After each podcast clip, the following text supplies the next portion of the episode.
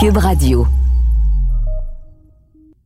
Hey, l'autre jour, j'ai pogné tout un vin bouchonné. tu sais, quand, quand c'est vraiment désagréable, t'as juste une bouteille, tu penses, t'oublies que ça existe des vins bouchonnés, puis là, t'es mal pris. Puis là, t'aimerais ça avoir plein de gens qui t'ont demandé dans ta vie, ça goûte quoi un vin bouchonné juste pour leur servir, Ah pour oui. dire c'est ça que ça goûte? Ah, c'est terrible.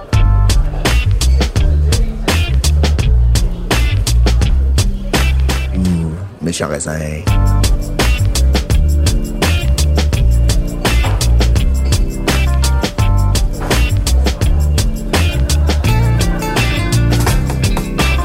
Sinon, quand c'est une grande bouteille que tu attends depuis longtemps. Non, mais dans ce cas-là, ce que, c'est- ce que je disais, c'est que j'avais juste une bouteille dans, à la maison. Ok, non, je mais ça, n'avais qu'une bouteille Ouais, de vin à la maison. ça, arrive, ça? Oui, parce que moi, je me promène Ça, entre la triste. campagne et la- la- l'appartement. Et il y avait, j'avais rien d'autre. Fait que- Puis, tu sais, on n'invite plus personne, fait qu'on est juste en couple. Mais ça, c'est- Mais c'est toujours décevant. tu sais. c'est- Ah. Non, mais ça, c'est immensément triste d'avoir aucune autre bouteille de raisin. Ah, Mais non, j'aurais pu, j'aurais pu quand même, si je me fie à ce que je vois sur les internets, j'aurais pu prendre du saran wrap, mettre, de vider mon, ma, mon- ma, ma bouteille de vin dans un, dans un plat, mettre du saran wrap dedans, attendre 8 heures. Puis là, à 3 heures du matin, j'aurais pu boire mon vin, il aurait pu c'est- goûter ou sentir le vin bouchonné. Et C'est vrai, ça? Puis tu l'as essayé, je pense. Ben, à moi, je, je l'ai essayé, mais le test n'était pas concluant parce que le vin, je pensais qu'il était vraiment mais très très bouchonné. Puis En j'avais juste pris une bouteille en fait que j'avais amenée de la maison euh, jusqu'à Montréal. Et puis euh, ben il s'avère que le vin était pas si bouchonné, puis ça faisait deux mois et demi, puis il sentait plus le vinaigre. Ah, ben là, c'est Ben, c'est- un autre problème. En fait, c'est là, je ça. pense pas que la pellicule plastique va, va, va te changer ton, ton vinaigre en vin. Mais, mais n'écoutant que mon devoir et, et mon petit esprit scientifique curieux qui sommeille en moi, je vais quand même le réessayer, puis je vais essayer dans deux, con- des- une bouteille, deux pour maçon, une avec du saran wrap, l'autre sans. Mais il faut dire pourquoi. C'est parce que ça, ça fait quelques années qu'on lit que lorsque on, on met en contact du vin bouchonné avec de la pellicule plastique de type euh, alimentaire, que il y a une sorte de réaction qui fait que le goût de bouchon, le, le- les Le odeurs de bouchon s'en va. Le Ah.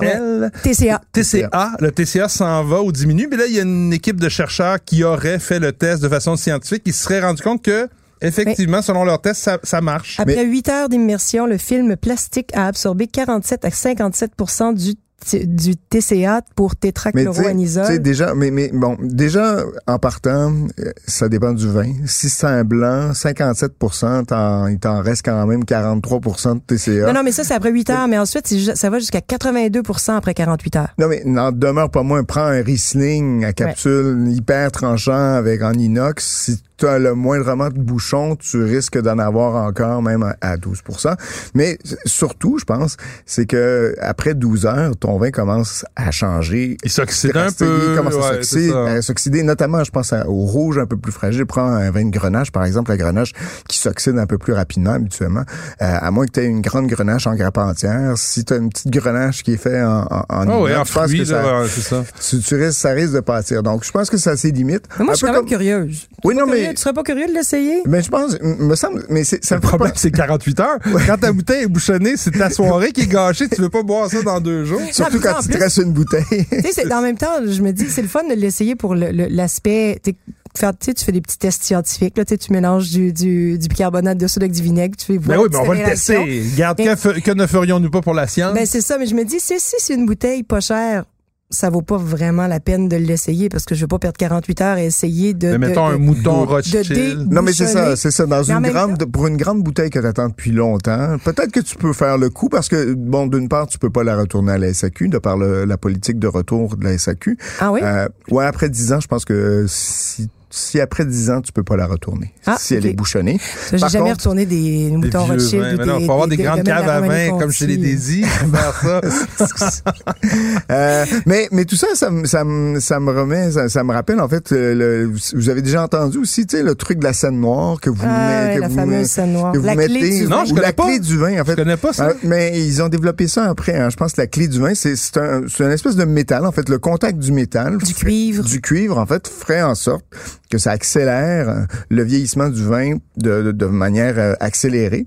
Non, ça accélère. là. Ça fait, ça- ça, en fait fait, ça ésotérique. oxyde- Ça fait ça ésotérique oxyde le un vin. peu. Ben, non, je mais c'est vrai. ça. ou- Je pense que c'est plus. Ben, ça Ouais. fait très ésotérique, mais en même temps, moi, je me dis, Qu'est-ce que ça fait si tu mets du noisetier, de, un, un collier de noisetier dans ton vin? Est-ce que ça le, ça le rend plus boisé? Je sais pas, mais le nombre, euh, ça aussi, est-ce que les gens vous le demandent? Parce que moi, chaque fois que je bon, cette année, évidemment, il n'y a pas eu beaucoup de gens qui me l'ont demandé dans des salons du livre, mais chaque fois que je fais les salons du livre, les gens me disent, j'aurais une question pour vous. Puis là, je me dis, OK, ça va être euh, l'aérateur ou la clé du vin. Ou Puis, puis les gens me demandent toujours si ça vaut la peine. Est-ce que je devrais investir dans Les cet aérateur-là à 70 dollars? Mais non, mais non, je sais pas pour vous, mais moi j'ai jamais, je- j'en ai reçu des fois en échantillon pour en parler, j'en parlais même pas parce que je, je, je trouve que c'est c'est comme vouloir profiter de, de, de La de- naïveté, la naïveté des gens qui pensent Ouais. que ah, tout d'un coup parce que j'ai tel bidule, là, mon vin va être un grand vin alors que c'est pas un grand vin. Voyons donc. Ouais. Si ça, ça- si c'était vrai, ça se saurait. Il y a un seul gadget que j'ai. C'est un gadget de conception québécoise, puis c'est quand même, c'est le, ça s'appelle Ravi refroidisseur à vin instantané. J'en ai trois au congélateur Ah oui, c'est un truc que tu mets, que tu mets, que tu poses sur le, le, le dessus de la bouteille, puis là, dans- quand tu verses, le vin Tu se peux refroidir jusqu'à refroidit. 15 juste- degrés, là. C'est pas trop. Mais pourquoi mais, mais je te pose la question, là, euh, Nadia. Pourquoi est-ce que ça c'est correct, mais on dit aux gens, faut pas que tu donnes un choc thermique trop grand à, Ah, ça, je crois pas. Ça, je crois pas. Non? Refroidir, mais, mais, enfin. Ben, écoute, c'est- quand même au refroidisseur à- congélateur. ben, entre, entre mettre une bouteille au congélateur, je me, me souviens de Marc Chaplot qui avait écrit ça, entre mettre une bouteille au congélateur puis la, la tremper dans un, un seau Seau d'eau de glace, euh, d'eau glacée. C'est plus froid dans le je chaud pense que le seau d'eau glacée, ça doit plus être froid. plus, Ouais. ça doit être plus, Ouais, euh, ouais. Puis en même temps, des ça fois, doit plus saisir, ouais. Moi, c'est vraiment pour le travail. Des fois, je peux pas me permettre de, tu sais, j'oublie, j'oublie une bouteille, euh, elle est pas à bonne température, faut que je la déguste là. Ben, ça me prend le ravi en même temps. Ben, moi, le fois- meilleur gadget que j'ai que j'ai utilisé vraiment longtemps dans ma vie, c'était aussi un artisan québécois. C'est un cajot que j'avais eu là, tu sais, dans le genre des, des, des- les, les salons de l'artisanat. là. Mais c'est tellement pratique. C'est une petite tige de métal avec un crochet, comme un crochet de pêche. Et lorsque tu casses le bouchon, puis là, tu gosses avec le bouchon, puis là, il y a Ah. la moitié du bouchon qui s'en va dans la bouteille, tu prends ça, t'accroches le cul, si tu veux, le- la, la- la partie plus basse du bouchon, tu soulèves, ça s'en va dans le goulot. Et Je ça sort. savais pas C'est que génial telle ce chose truc-là. existait. Ça- Je suis même pas capable d'en retrouver. J'en ai un chez moi, mais j'ai voulu en racheter pour en donner en cadeau, puis je sais même pas d'où ça Ah vient. Hey, j'en rêve le nombre de fois Ouais. où je me retrouve avec des, des Des- super bouteilles avec un Mais- moton de bouchon mais, dans le... mais sauf que euh, des petites particules de bouchon. Ça va jusqu'à à peu près, je te dirais, un trois quarts de pouce là, de bouchon, ça va le tirer. Ah. Dès que tu réussis à le rentrer là, en ligne droite avec le goulot, mais ça marche de façon étonnante, ça fait. Bon, Wow. ben, la prochaine fois, Avis aux intéressés, vous, euh, si vous on- on connaissez ça, ouais, je vous le montrerai. Et si vous connaissez le concepteur, s'il vous plaît, appelez-nous. Ben oui, Oui. parce qu'il a Parce qu'on veut le certainement pas dû l'avoir inventé. J'imagine que ça, ça doit exister ailleurs dans la planète 20, Ouais. ce genre d'outil-là. Écrivez-nous, ouais. Ouais,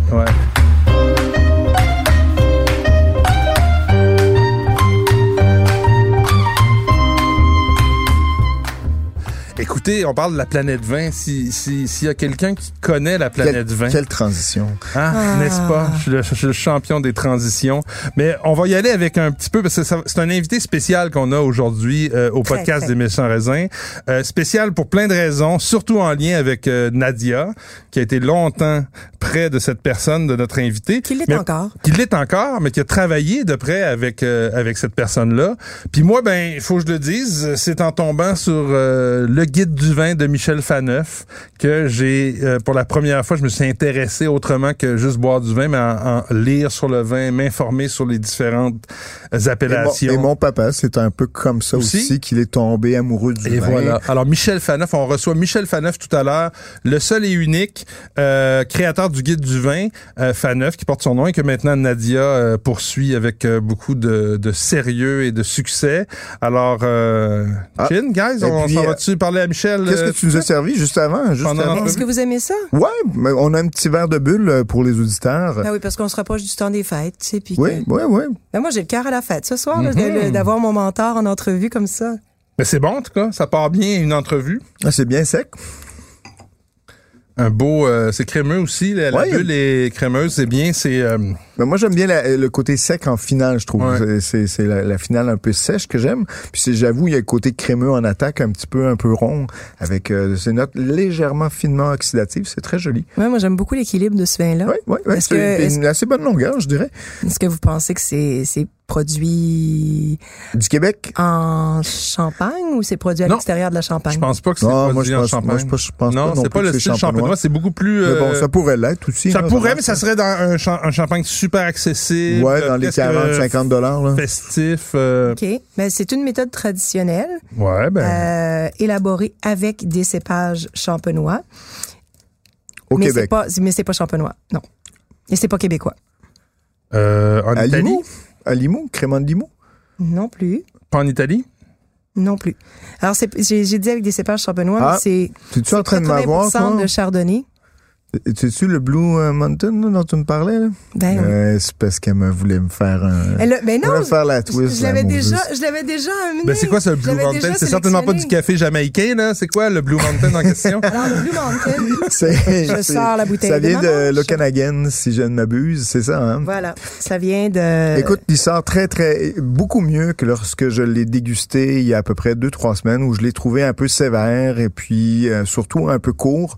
Euh, tu l'as ouvert il y a quoi? euh, Je l'ai ouvert tout à l'heure. Ouais, ça a fait pop juste tantôt? avant d'entrer dans Ouais, l'ordre. on l'a entendu, Ah bon. le pop. Ouais. Eh ben, écoutez, Mais comme quoi, euh, des comme fois- quoi, hein, des, des variations de bouteilles, et puis euh, je me devrais de le regoûter. En tout cas, euh, Des, des fois, des contextes aussi, ça dépend toujours ce que tu as mangé avant. Peut-être que la, la lune était-elle pleine? ah la lune. On en reparlera dans un autre épisode.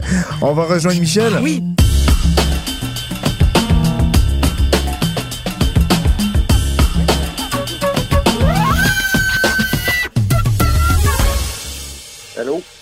Bonjour, Michel.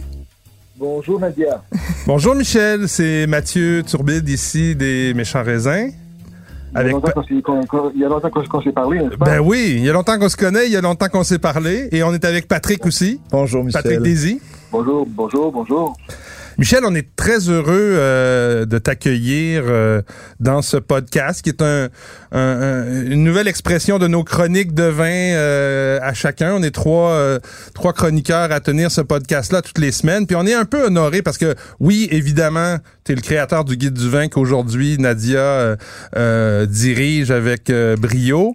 Mais tu es aussi pour plusieurs une inspiration, je dirais parmi l'ensemble des chroniqueurs de vin au Québec, je m'inclus là-dedans. J'imagine que Patrick aussi. Tu as été longtemps comme une référence. Absolument. La personne qui a fait découvrir le vin aux Québécois d'une manière très, euh, comment dire, à la fois avisée, mais accessible. Tu sais, on peut, on peut te... Vous, vous êtes trop gentil. Écoute-moi, je n'ai pas, j'ai pas grand mérite. Mon seul mérite, c'est d'avoir été à la bonne place au bon moment, finalement. D'avoir, euh, peut-être à vous, oui, peut-être mon mérite, c'est- d'avoir euh, saisi qu'un jour le vin deviendrait très populaire et ça, ça, ça, Oui, parce que- Est-ce que- est-ce que- est-ce que-. Est-ce que justement tu trouves que le vin, Michel, aujourd'hui, te semble plus populaire qu'il l'était lorsque, bon, pas quand tu as débuté, mais je te dirais au tournant des années 2000, 80, fin, des années 90, tournant des années Ben, 2000? Écoute, c'est c'est difficile pour moi de répondre parce que, comme vous savez, bon, j'ai pas une santé euh, idéale, ce qui fait que ça m'a obligé à prendre des distances par rapport au monde du vin et même à en boire beaucoup moins. Oui. Euh, disons, à me, à m'éloigner beaucoup de cet univers. Ce qui fait que je ne suis pas tellement au courant de ce qui se passe vraiment à l'heure actuelle, mais je constate parce que je vois à gauche et à droite dans, les journaux, ou dans mes conversations avec, certaines personnes ou avec certains, certains sommeliers, et avec Nadia, que, le vin, effectivement, gagne, a, a- continué et a une grande popularité aujourd'hui. Ouais. Et, Et, Michel, je dirais si euh, parce que tu sais rien n'arrive euh, euh, pour rien. Euh, à l'époque, je me souviens dans les années 80, il y avait euh, il y avait quelques personnes, euh, Jules Roiseux à la télévision, je pense qu'il était à Oh, Télémétropole à l'époque ou à TVA, ou- et il y avait toi dans, dans, dans le guide du vin puis dans le magazine de l'actualité, puis il y avait quelques chroniqueurs dans les journaux, mais c'était tout. Vous étiez comme les défricheurs. Et si le vin est devenu populaire dans la culture, je dirais euh, même chez les jeunes, parce qu'à une certaine époque c'était un peu guindé. Les jeunes buvaient de la bière, les gens un peu plus aisés puis un peu plus éduqués buvaient du vin, ceux qui avaient voyagé. Mais maintenant c'est, puis moi je vais répondre pour toi, si t'es moins moins. Nous, on est encore pas mal euh, dans le milieu. Aujourd'hui, c'est vraiment incroyable comment les jeunes s'intéressent au vin. Oui, je, je, je, crois constater ça aussi, effectivement, peut-être pas de façon aussi précise que, que vous autres, mais je pense qu'il y a beaucoup de jeunes maintenant, je vois qu'on voit des restaurants. C'est sûr que les conditions sont très difficiles en ce moment, mais euh, il y a un intérêt vraiment marqué pour, pour les vins. Et puis, je le vois aussi dans le développement. Alors ça, ça, je me rends vraiment pas du tout. C'est le développement de, de, la viticulture québécoise. Ça, vraiment, ça... Et pour autant, c'est parce qu'il y a beaucoup de jeunes d'ici qui, qui, veulent faire leur marque, qui veulent s'impliquer là-dedans, qui font du, apparemment du très, très, très bon travail. Moi, je, je, je lève mon chapeau, vraiment, oui. Oui. Puis Michel, tu m'as souvent dit, quand on commençait à travailler ensemble, tu disais, écoute, quand j'ai commencé, c'était juste des têtes grises qui s'intéressaient au vin. Il y avait, il dit, j'étais toujours entouré d'hommes de têtes grises, des vieilles barbes. Et puis maintenant, je, je vois qu'il y a plein de jeunes, des jeunes femmes qui s'intéressent au vin. Il dit, quel, quel, quel, quel bonheur, enfin, d'avoir une... Ça, ça, a beaucoup changé. C'est pour ça que je disais tout à l'heure que j'étais un peu arrivé au bon moment parce que je suis arrivé dans le fond à une époque où les vieux commençaient à mourir. C'est vrai. Non, mais c'est vrai, c'était ce, regard de, vieux bourgeois qui, qui, était, qui faisait partie de gastronomique, qui est très, très, très sélect et qui, euh, de façon pompeuse parfois... Qui parlait de la cuisse. Un peu, un peu euh, euh, pas arriéré, mais en tout cas, disons que c'était pas du tout... Et moi, j'arrivais comme un jeune fougueux là-dedans. Puis euh, là, je, me faisais critiquer, puis on, me trouvait impertinent, c'est certain. Bon. Mais euh, moi, je, pensais qu'on devait parler du vin autrement, dans d'autres mots, dans un vocabulaire, et avoir une approche beaucoup plus euh, décontractée, mais, mais organisée, quand même rigoureuse. Voilà. Mais c'est ça qui m'a... Oui, puis décrire le vin D'écrire le vin en trois lignes, comme tu le faisais euh, si bien, on pouvait tout de suite voir quand, quand un vin était décrit par Michel Faneuf. Rapidement, on pouvait voir à quoi on avait affaire. Le système d'étoiles, les grappes d'or, combien de personnes ont, ont, ont, dans le fond, appris le vin par cette espèce de côté ludique qu'on a à parcourir les pages, à voir quel vin a plus d'étoiles qu'un autre, lequel a été choisi dans le top 10. Et tu l'as, c'est quand je disais tantôt que tu l'as fait d'une manière accessible, c'est que maintenant, tu n'étais pas obligé d'avoir un cours en sommet pour comprendre euh, euh, et comparer les vins? Hmm. Oui. Non, mais moi, c'est certain que j'aurais peut-être. Euh, à, l'origine, je voulais faire un journaliste, je étudier en communication. En fait, parce que c'est important de, communiquer correctement et de façon actuelle, si on veut, qui correspondait à, l'époque de, ce moment, c'était le, début des, années 80, alors que des gens commençaient déjà à s'y intéresser de plus en plus. On voyait, on voyait qu'il y avait une vague qui s'en venait. Oui, toi, tu t'es, as vraiment sorti le, vocabulaire du vin, du folklore aussi. C'est parce qu'il y avait beaucoup de, il y avait beaucoup de folklore, il y avait beaucoup de. de... tu parlais tantôt de la jambe, de, la, cuisse, le côté un peu, un peu euh, grivois dans, dans, toute cette description. puis tu t'es vraiment éloigné de ça. Vraiment ça faisait vraiment vieille France parfois. Là.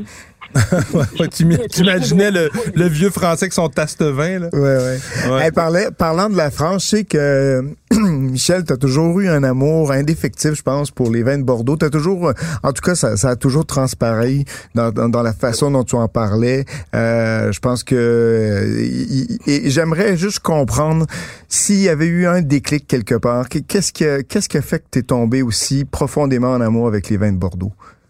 Ben, je pense que c'est une question de style dans le style des vins d'abord, mais aussi dans le style de, de l'organisation du travail, aussi dans, dans l'attitude des, des, des, des, propriétaires bordelais, dans le, la structure du commerce du vin de Bordeaux, euh, la, notion de château de propriété individuelle. Je n'ai jamais pensé que Bordeaux était meilleur que le Bourgogne ou que, les grandes côtes de, de Côte-du-Rhône ou d'ailleurs. J'ai toujours prôné la, diversité, puis j'ai toujours pensé que les de Californie, par exemple, pouvaient être parfois merveilleux. Mais euh, c'est vrai que Bordeaux, j'avais une affinité particulière, mais ça, c'est aussi, je pense, lié au fait que j'ai eu très tôt des relations privilégiées avec certains, pour certains producteurs d'influence qui, qui, ont une bonne influence sur moi, qui m'ont appris beaucoup de choses et, et auquel j'ai adhéré, si on veut. C'est pour ça que je me suis toujours senti à l'aise avec le vin de Bordeaux. C'est vrai que je comprenais très bien, je et, et, vu que le vin de Bordeaux est aussi un vin de garde, moi j'ai une phrase qui vient de toi, Michel, dont, que je me suis toujours euh, rappelé. C'était si tu veux garnir une cave à vin, arriver à avoir une belle cave à vin, il faut acheter plus de vin qu'on en boit. Ce qui est une vérité de la palisse extraordinaire, mais j'ai toujours pas réussi. oui. mais est-ce qu'il te reste encore des bouteilles en, la, en cave, Michel?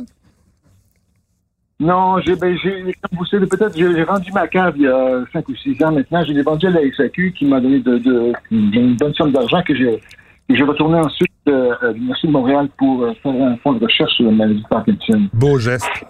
Alors, il, il me reste euh, quelques bouteilles, je dirais euh, peut-être une centaine de bouteilles là, que j'ai gardées pour, pour, pour, pour des occasions spéciales, si je suis invité chez des amis. Ou... C'est toujours plus que chez que, Mathieu, en tout cas. Parce que, Michel, pour que tu saches, euh, au début de l'émission, Mathieu nous racontait ce moment où il avait une bouteille bouchonnée et c'était la seule et unique bouteille qu'il avait à la maison. T'es à Alors, campagne quand même. Je savais pas que ce genre de choses pouvait arriver à l'un d'entre nous, mais, mais apparemment, ça arrive à Mathieu. mais C'est euh, en qui fait. Michel, tu parlais tout à l'heure de, de- des relations particulières que tu avais développées à Bordeaux. Et et- et il y a une chose, je pense, que, que, qui a contribué à cette euh, à ces relations privilégiées, c'était cette euh, cette confiance mutuelle aussi que quand quand tu posais une question, tu savais que tu avais accès à une vraie réponse avec ces personnes-là et tu n'avais pas droit à la cassette bordelaise parfois, le discours qui était qui était donné Non, aux journalistes. C'est vrai, c'est- c'est- très juste ce que- tu dis, Nadia, parce que bon, évidemment, moi, c'était c'était c'était mon métier de faire ça. Donc, c'est- je, je passais mes journées entières, des, saisons entières, des années entières à, observer, à voyager, à, fréquenter le monde du vin. Et les producteurs, je, savais surtout à Bordeaux, parce que bon, j'y étais peut-être plus souvent que dans d'autres régions viticoles. Eh bien, je pouvais converser avec eux et poser des questions euh, pour aller au fond des choses finalement, pour mieux comprendre. J'ai pu saisir aussi quelques des, des secrets ou des, enfin, pour, pour avoir le plus d'éléments possible pour avoir un portrait juste de, de- de- de- de ce qui se tramait finalement. Oui, pour pouvoir en- euh, à- ensuite, euh, à ton tour, mieux traduire et mieux mieux informer euh, les lecteurs. Moi, j'ai une question pour euh, Michel, mais qui va, qui va toucher un peu Nadia aussi. Euh, à un certain moment, je pense que c'est au début des années 2000, peut-être euh, 2003, 2004, quand vous avez commencé à travailler ensemble. euh, 2006-2007. 2006-2007. Alors, je, suis- je suis désolé, j'ai le droit à deux, deux années d'erreur. Et euh, je me souviens que tu m'avais présenté, on, on est allé dîner ensemble, c'était avant le, le lancement du Guide du vin, et tu m'avais présenté Nadia. C'est la première fois que j'ai vu Nadia. Ah oui? C'était au restaurant euh, Cantini. euh, Latini? Latini, désolé. Cantini. Cantini. Moreno se retournerait dans Ouais, sa Moreno. Excuse-moi, Moreno. Qui est toujours aussi vivant, Il est pas- il est excusez-moi. toujours très vivant. Il se retourne pas dans sa tombe, Non, non, certainement. désolé. Donc, au, au Latini, et je me souviens que tu m'avais dit, je prépare déjà euh, la relève.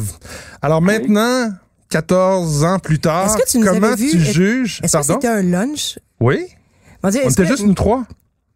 Et C'est ça, mon Dieu, mais c'est vrai, c'était, moi, je commençais à peine, à peine, à Ben oui, peine, à peine. Tout à fait. Et tu m'avais dit, Michel m'avait dit, je te présente Nadia. Nadia, c'est ma recrue. Elle va travailler dans, dans le guide du vin, à aider à produire, etc. Puis euh, j'avais salué ce, ce, ce, ce geste-là. Je trouvais ça, je trouvais ça beau dans la continuité, tu sais, de penser à la relève au point de d'intégrer quelqu'un de la relève dans un projet aussi personnel que qu'un guide qui porte son nom. Mais Michel, comment tu jugerais maintenant, avec les années, le travail de, de cette relève que tu as formée et installée? Mais là, c'est un peu, c'est un peu gênant de répondre devant elle. là. Ben non, vas-y. On va couper son, son, Je suis son sûr que ça va être des beaux mots. Je me bouche Alors- les oreilles, Michel. Nadia, c'est parfaitement ce que je pense d'elle, de, de son travail. Je, écoute, je pense que c'est, une des meilleures décisions que j'ai prises dans ma vie. Euh, lorsque j'ai pensé qu'un jour, je ne pourrais pas faire le guide du vin éternellement, puis effectivement, ça, ça- ça s'est confirmé quelques années plus tard, eh bien, euh, je me disais, qu'est-ce que je vais faire? Je peux pas l'abandonner non plus, je peux peux pas le vendre, je peux pas, peux rien faire avec ça. Sinon, je le confier à quelqu'un qui, qui souhaiterait, qui pourrait, qui se consacrerait à continuer le parcours du guide du vin. Là, qui, qui, qui trouver? J'ai fait quelques, rencontres avec des gens, mais je trouvais pas. Je trouvais, ça, me disait. Puis un jour, j'ai rencontré Nadia Fournier, puis je me suis dit, je ne sais pas pourquoi, dans la vie, vous savez, on a parfois des, des coups de foudre, des coups de foudre amoureux, des coups de foudre amicaux, des coups de foudre professionnels. Eh bien, ça, ça, ça en était un, celui-là. Et euh, j'ai pensé que c'était la personne qui, même si elle était assez balbutiement dans, C'est le cas qu'on puisse dire, oui.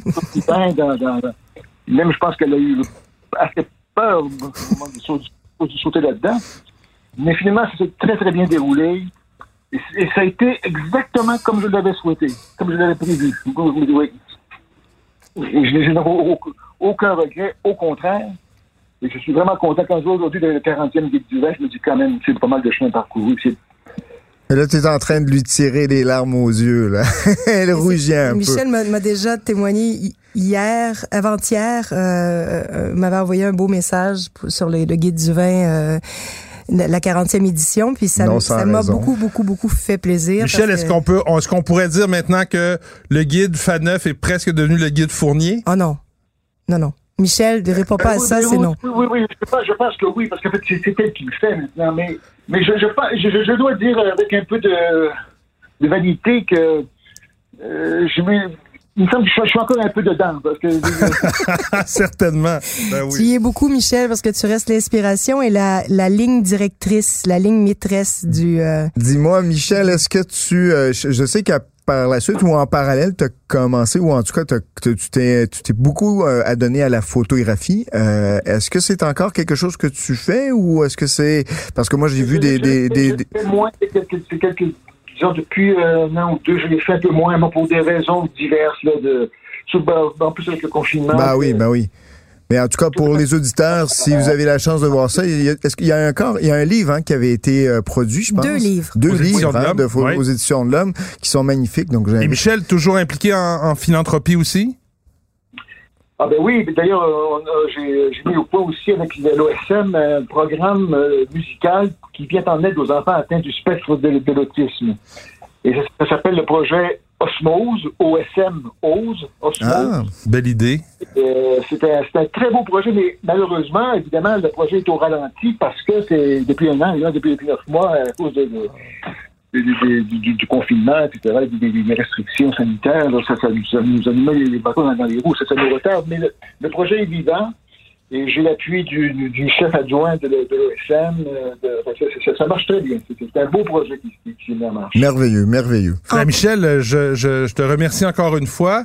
Nadia, tu voulais peut-être avoir le mot de la fin pour ton mentor? Ben écoute, moi je, je, je suis fière quand les gens me demandent des nouvelles de, de mon mentor. euh, je, je suis fière de toi quand je pense euh, quand je pense au guide du vin. Je suis fière de toi quand je pense à tout ce que tu as accompli et je continue d'être très fière de mon mentor quand je quand je vois toute l'implication et, et que, que, que tu as aujourd'hui et le sérieux avec lequel tu te consacres à la philanthropie, le même sérieux que tu as eu tout au long de ta vie. Donc, euh, ben, merci Michel d'avoir euh, d'avoir accepté notre invitation. C'est bien de prendre, de prendre sa retraite et de vieillir. Tout, tout le monde nous aime quand on est vieux. Ben, Michel Faneuf, euh, merci beaucoup d'être passé au podcast des méchants raisins. Euh, Ça fait grand on- plaisir et bonne chance à vous tous. merci. Bonne Merci, soirée. Michel. ciao.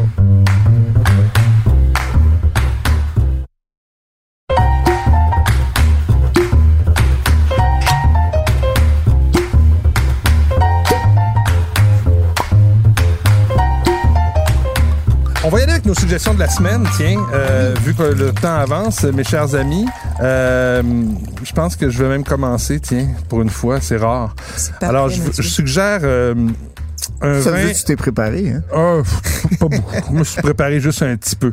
Alors, euh, un vin qui m'a vraiment, vraiment plu. Euh, vous savez, la mode est au gamay, on le dit souvent, mais le gamay qui euh, est cultivé dans la région de la côte roanaise, Oui, qui s'appelle Éclat de granit du domaine Cérol. J'ai trouvé ça vraiment bien. J'en ai parlé, j'en parlais samedi euh, dans le Dans le Journal de Montréal? Ouais, ouais, ah, ouais, je t'ai manqué. Moi, Bon, j'en ai on parlé fait sur écho. une- J'en ai parlé sur une autre tribune. Bon, moi ben aussi. moi, je vais faire écho à vous, puis j'en parle au podcast des méchants raisins. Bref, Donc, euh, à garochez-vous 23 dollars, un peu, hein? 23 55 du gamay euh, fruité, euh, juteux, mais aussi avec un certain sérieux. Oui, non, qui- c'est ça, il y, a, y de la matière. Il y a de la matière C'est derrière. Pas, c'est pas du, juste du petit glou, c'est du glou-glou, mais sérieux. comme- Ouais, exactement, charpenté, je trouvais ça super beau. J'apporte la petite parce que sais-tu c'est où la côte rouanaise? C'est quoi? Depuis tantôt, Ben, je c'est te le regarde avec mes Central, yeux.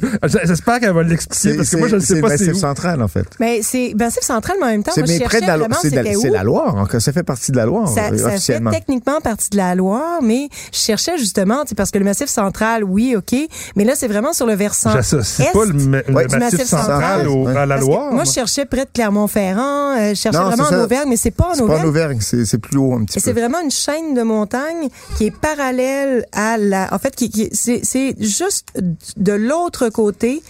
Euh, du Beaujolais. Donc, c'est séparé du Beaujolais par un, une seule chaîne de montagne. Euh, donc, même sol, du granit décomposé euh, à, un jet de pierre, c'est le cas de Donc, le dire, il y a, vraiment une y a- chaîne il y a une filiation, hein, comme c'est ce que tu veux dire, en fait. même latitude que Brouilly et euh, même sol que dans une grande partie du Beaujolais et euh, séparé vraiment par une une crête rocheuse du Beaujolais avec le même cépage. Par contre, euh, il y a une mutation en fait. Euh, c'est le même cépage mais pas tout à fait. Et là, j'essaie de retrouver le nom. Euh, le gamay porte un nom. Euh, Pas le c'est euh, romain. voilu, là, euh, Non, velu, là? le gamay romain ou quelque chose comme ça dans la côte rouennaise. C'était le grenage Bon. qui était velu. En tout euh. cas, Ouais, c'est le à 20 Liadonnaire pelute. Tu à mélanges tout. À 23 dollars et des poussières. 23,55, super beau, euh, garage chez vous. On est les trois à en avoir euh, parlé, donc c'est un, c'est un No tour du chapeau. Euh, L'autre vin que, que, que je vous suggère est, est, est dans un autre pays, à Chianti, qui est une région qui, euh, je trouve, euh, a une réputation d'austérité, puis de, de qui, ne mérite pas du tout. Il y a des vins joyeux qui sont faits là. Le Chianti Classico Fontalpino, euh, 2017. Je te reprends, c'est pas Chianti Classico, C'est du Chianti tout c'est du court. hein. Chianti Colli Senesi. Ah, Ah. on parle même pas du même vin. Ah, ben, on parlait pas du même vin. Ah c'est parce ben. que c'est vrai que les deux, Fontalpino fait un Chianti Classico et un, un Chianti Colli di Co- Colli Senesi, les collines de. Sienne. Ah, ben là, tu vois, c'est. Bon, parfait. ben, on se, re- on se rejoint en quelque part parce Oui, que les oui. deux, moi j'ai goûté aux deux. Je trouve que les deux euh, sont super recommandables. Moi, mon, ma préférence était là celui-là. Peut-être par ce, je sais pas, je, je veux pas comparer nécessairement les deux, mais le, le, le- celui-là en tout cas a une super belle structure. 2017 est un millésime beaucoup plus enrobé, beaucoup plus chaleureux. Oh oui, il y, a, y y y beaucoup de. Justement, je pense qu'on est en, en- en alcool, là. Ça, 14, on est autour de 14, 14, ouais. Ouais. Donc, c'est un vin euh, riche, généreux, euh, super beau, avec un boisé super bien euh, lisse et bien fait. Donc, super avec. euh, moi, j'ai une côte de veau. euh, Vraiment parfait. Alors, c'était ma suggestion. On est à 26,40 et c'est un domaine qui est en bio. Patrick. Écoute, on on reste euh, dans la région de Toscane et on y va avec un Vino Nobile di Montapic- Montepulciano. Montepulciano. Montepulciano. Euh, la maison Salcetto, euh, 2016, donc un millésime beaucoup plus frais, hein, justement, et qui a donné justement un vin euh, très en, en, en fait euh, avec une expression justement beaucoup plus près du cépage qu'on devrait connaître, avec ses notes de cerise, avec ses notes un peu florales. Euh, c'est une très très très belle élégance. Euh, c'est à 31,50 mais on voit quand même il y a un niveau de complexité que, que qui est là et qui est justement très très euh, très aguicheur en même temps. Donc euh, j'ai beaucoup aimé. C'est fait en bio. Euh, Il y en a quand même pas mal dans la dans, dans, dans les succursales à la SAQ, une centaine de, su- de succursales. Donc euh, 31,50 Salcetto Vino Nobile di Et, et Montepulciano. Patrick, pendant que tu parles d'un vin à 30 pièces puis euh, mes deux suggestions étaient aussi aux, aux alentours de 25 pièces. Reste que quand on peut pas aller au restaurant, là, suggestion aux auditeurs, là, Ouais, mais si votre bracket habituel c'était entre 12 et 20, là, montez-la entre 20 et 30. De toute façon, vous allez pas dépenser au resto ou à peu près pas. Ou en tout cas encourager les restos locaux l'été calme. Oui, c'est ça. Mais, en sinon, général, je pense que les dépenses qu'on fait normalement Ouais. quand on n'est pas en pandémie, euh, vous allez voir la différence. C'est c'est- la le temps des fêtes aussi, c'est un peu pour ça que je le, je le, je le propose. Et euh, ma deuxième suggestion, elle, c'est un grand classique. On en a parlé dans ben, pré- on- pré- précédemment, on a, on a parlé des, des rosés de Provence. Ouais. Euh, et là, ben, c'est un vin de Coteau d'Aix-en-Provence, Château Révelette, donc de Ah, ben oui. Peter Fischer, qui vient d'arriver. En fait, on, on en a parlé souvent, et c'est- et donc je le souligne parce qu'il vient de débarquer à la SAQ. Euh, c'est le 2018 à 24,25 Franchement, c'est du bonbon. Euh, vous avez- toujours bon. c'est Ah, ben vous, avez, oui. vous avez vous avez à la fois quelque chose de sérieux et de quelque chose qui euh, qui charme, qui vous permet de le boire. Il y a, une buvabilité euh, irrésistible sur ce vin. Donc, euh, je vous invite franchement à en faire provision euh, pour les pour parce que ça, ça disparaît assez vite. Ben oui, parce que c'est un, c'est un mec qui est recherché, c'est un classique, on le ben, voit, puis on... Moi, je trouve ça assez... eh ben, Parce que, bon, 24,25 on est un petit peu au-delà des, des 20 mais je vous dis, vous Ah, allez avoir dans la qualité amplement. dans, vos, dans votre vin, là, dans votre verre, dis-je, euh, indéniable. Je sais pas si t'es es arrivé à faire ça, mais moi, euh, étant seule, euh, je, je réussis à, à l'ouvrir et à le boire sur deux trois jours. Ah, ben, et c'est- souvent, est meilleur le lendemain et le surlendemain. Ah oui, non, mais je suis absolument d'accord avec toi. C'est ce que je fais souvent. Patrick Les- fait ça parce qu'il ouvre aussi trois autres bouteilles en même temps, donc il est, ça. capable de. 4, Alors, à 5 ton, même. ton, à ton tour, Nadia. Ben écoute, croyez-le ou non, à force de changer si souvent, parce que euh, j'ai changé deux fois de suggestion, euh, là il m'en manque une et je cherche. Mais ma première, euh, j'avais deux suggestions euh, de Sangiovese, mais là je commence à trouver qu'on a peut-être un peu trop de Sangiovese euh, dans ce dans On ce n'a jamais trop de Sangiovese quand c'est bon. Mais honnêtement, en ce moment, j'ai un petit goût d'être en Toscane. Je dis que depuis, j'ai dit souvent euh, depuis les neuf derniers mois que le, le voyage me manque pas trop, mais mais là là, j'avoue que ça commence à me titiller un peu.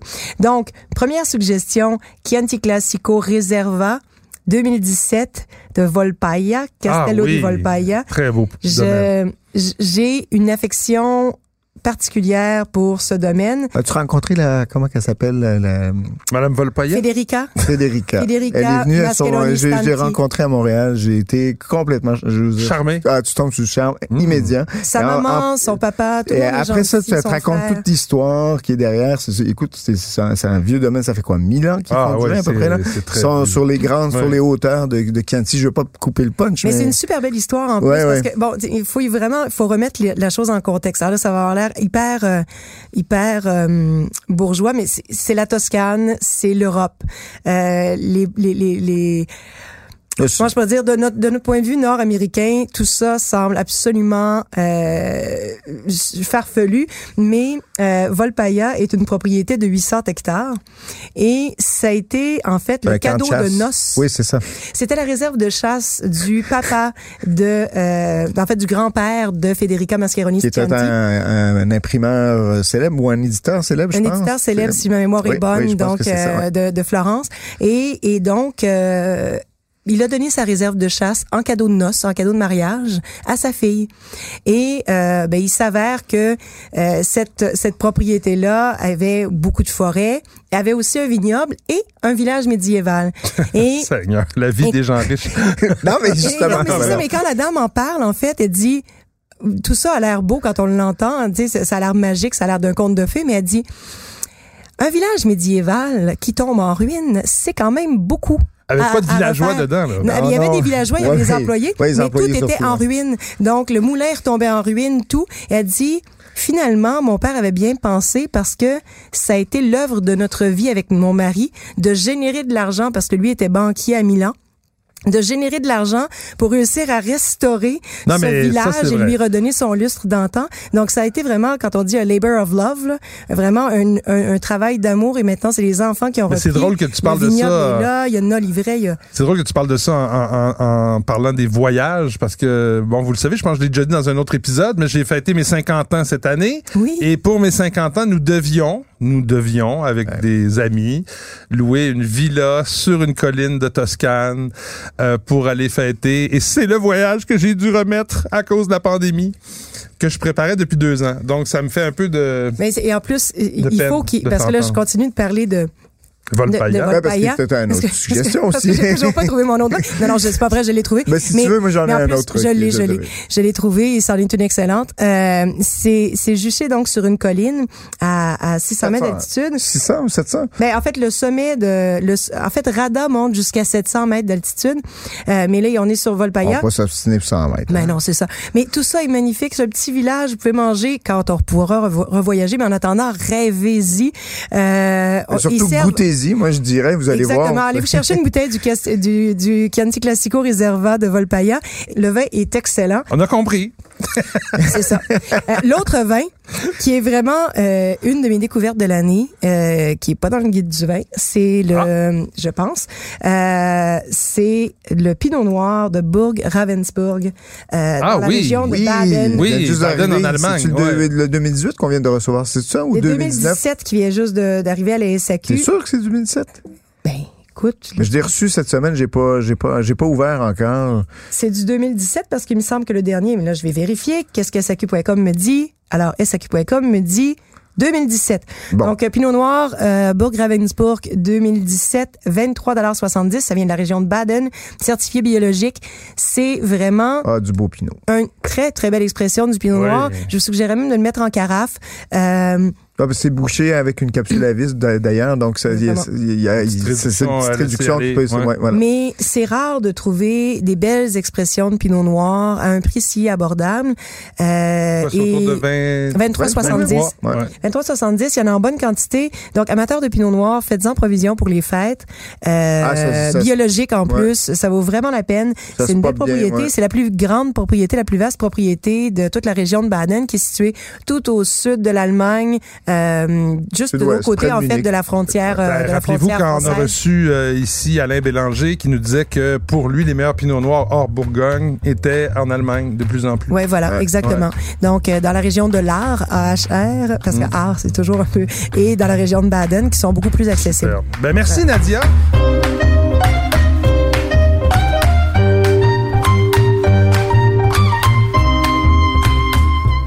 Alors, on on ça, termine avec un termine petit ça vin à l'aveugle. à l'aveugle, vite, Euh, Pourquoi petit?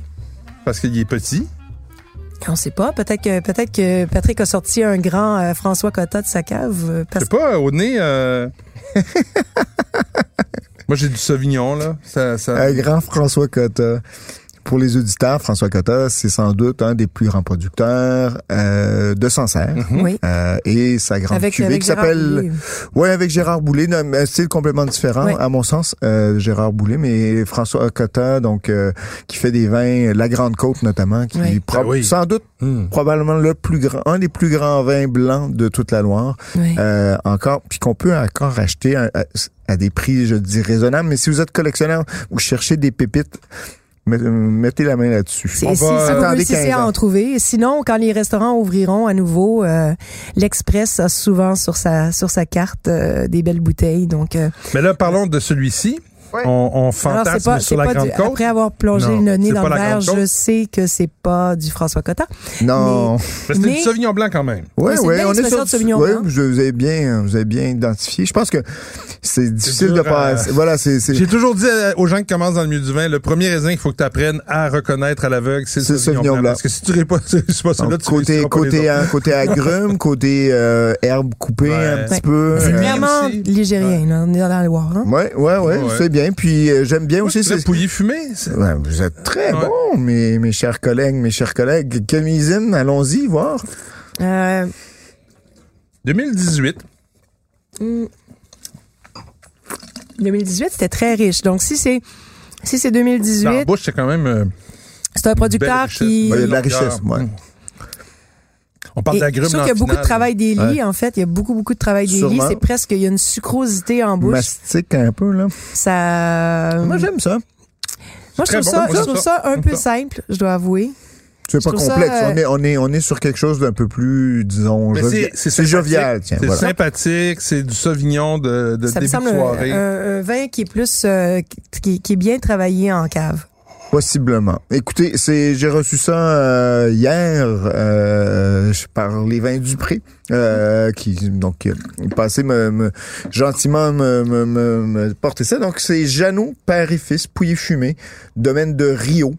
OK. Euh, 2019, donc quand même un Ça, c'était pas millésime 2018, solaire. 2019, ouais, Euh, ouais. On est à 13,5 d'alcool et on est autour de 26,20 Donc euh, moi, je trouve ça comme je disais, jovial. Je, C'est honnête. je- je- je- c'est peut-être un petit peu trop cher. Si Je, je- je- en bas de 25, j'aurais été euh, content, mais là, bon, euh, je, le 1 Un beau pouilly fumé. Là, on, Ouais, voilà. on reconnaît l'appellation avec C'est euh, fait un de, dans, de- un style bien conventionnel. Ouais, là. ouais. Euh, mais oui, mais c'est c'est une, une expression Des fois, les honnête. conventions, c'est correct. Hein? Oui, oui. Moi, je suis le conservateur de la, de- du trio. Là. Les conventions, des fois, font l'affaire justement parce que c'est convenu et c'est bon. Voilà. Hey, mais je vous euh, remercie, mes fin. collègues. Ça va être le mot de la fin. On a eu une longue et bonne et remplie, une émission très bien remplie. Alors, on se revoit la semaine prochaine. Cheers! Santé!